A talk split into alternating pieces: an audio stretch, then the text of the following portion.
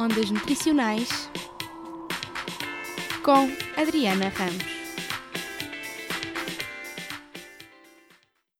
O glúten é, por excelência, a proteína do trigo.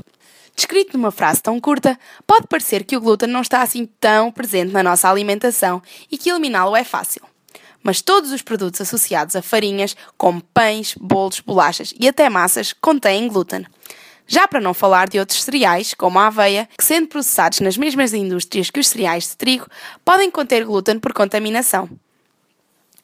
Existem algumas patologias conhecidas associadas ao consumo de glúten, nomeadamente a doença celíaca, a alergia ao trigo, a hipersensibilidade não alérgica e não celíaca. Apenas quando se padece de alguma destas patologias é que é obrigatória a prática de uma dieta isenta de glúten, o que afeta sem dúvida alguma as escolhas e os hábitos alimentares. No entanto, hoje em dia há uma crescente publicidade à retirada do glúten da alimentação por opção. Chega até a ser uma estratégia de marketing a inclusão do glúten free nas embalagens. Fomos pelas ruas perceber o que acham os portuenses dos produtos sem glúten.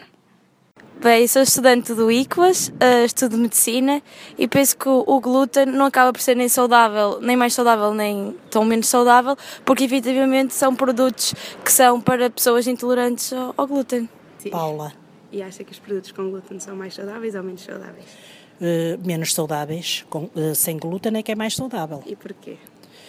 Porque agora há muitas, digamos, muitas crianças e adultos que fazem alergias, uh, pronto, alergias ao glúten e, e procuram sempre estes, estes produtos sem glúten. Okay. Mais caros, coisa, mas o sem glúten é mais saudável, não é? Mas não, não é economicamente não é pronto, não é fácil a qualquer bolsa, mas, é, mas é mais saudável.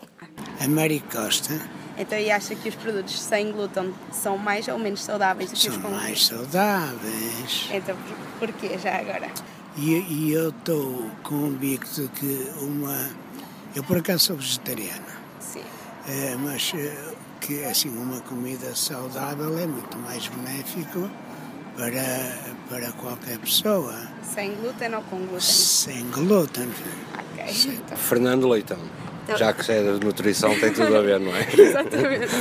Eu acho que com glúten acho que é mais saudável. Conceição Almeida. Uh, depende dos produtos. Então, Se calhar há uns que são saudáveis e sem glúten, sim, são bastante saudáveis. Isabel Machado. Não sei, acho que, sinceramente, acho que é um bocado de modas, não é? Porque antigamente ninguém falava nisso, agora toda a gente fala nisso. Ok, obrigada. Sofia, um, eu não estou muito a par, não sei sinceramente qual é a diferença. Apesar das pessoas dizerem que hum, é melhor sem, não é? Há uma melhor digestão, mas sinceramente não estou muito a par. A verdade é que a prática de uma alimentação equilibrada e variada, com base na roda dos alimentos, implica o consumo diário de glúten até mais do que uma vez por dia. Por exemplo, comer cereais ao pequeno almoço, massa ao almoço e pão ao lanche já faz com que se consuma, sem que tenhamos noção, três vezes glúten no mesmo dia. Apesar de ser cada vez mais fácil nos dias de hoje encontrar produtos isentos de glúten e de a engenharia alimentar estar cada vez a apostar mais no desenvolvimento nesta área, ter que fazer estas substituições continua a ser uma condicionante que piora a qualidade de vida.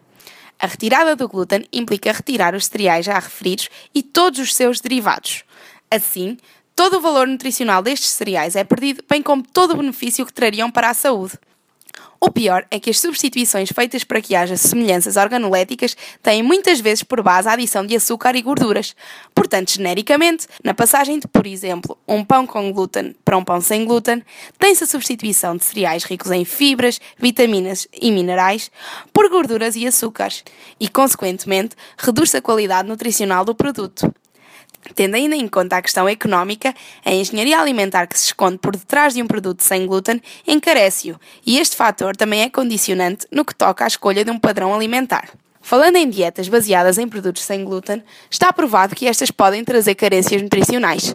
O teor em fibra é muito reduzido, pelo que todo o seu benefício na prevenção de doença cardiovascular, diabetes e até cancro cólon retal está posto de parte.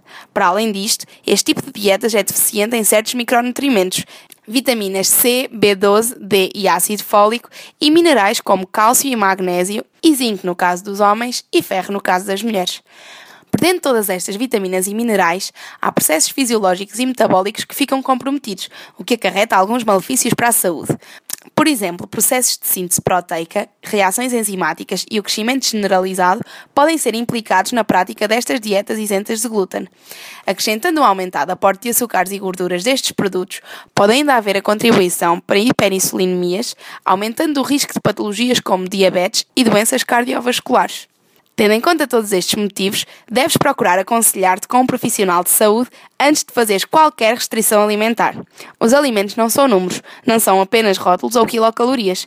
Por vezes, a publicidade que é Instagrammable é tendenciosa e deves procurar quem te ajude a perceber o que é a alimentação da moda e o que é a alimentação saudável. Não te deixes ir atrás da corrente e procura um nutricionista que te ajude a atingir os teus objetivos sem carências nutricionais e que potencie ao máximo a tua saúde.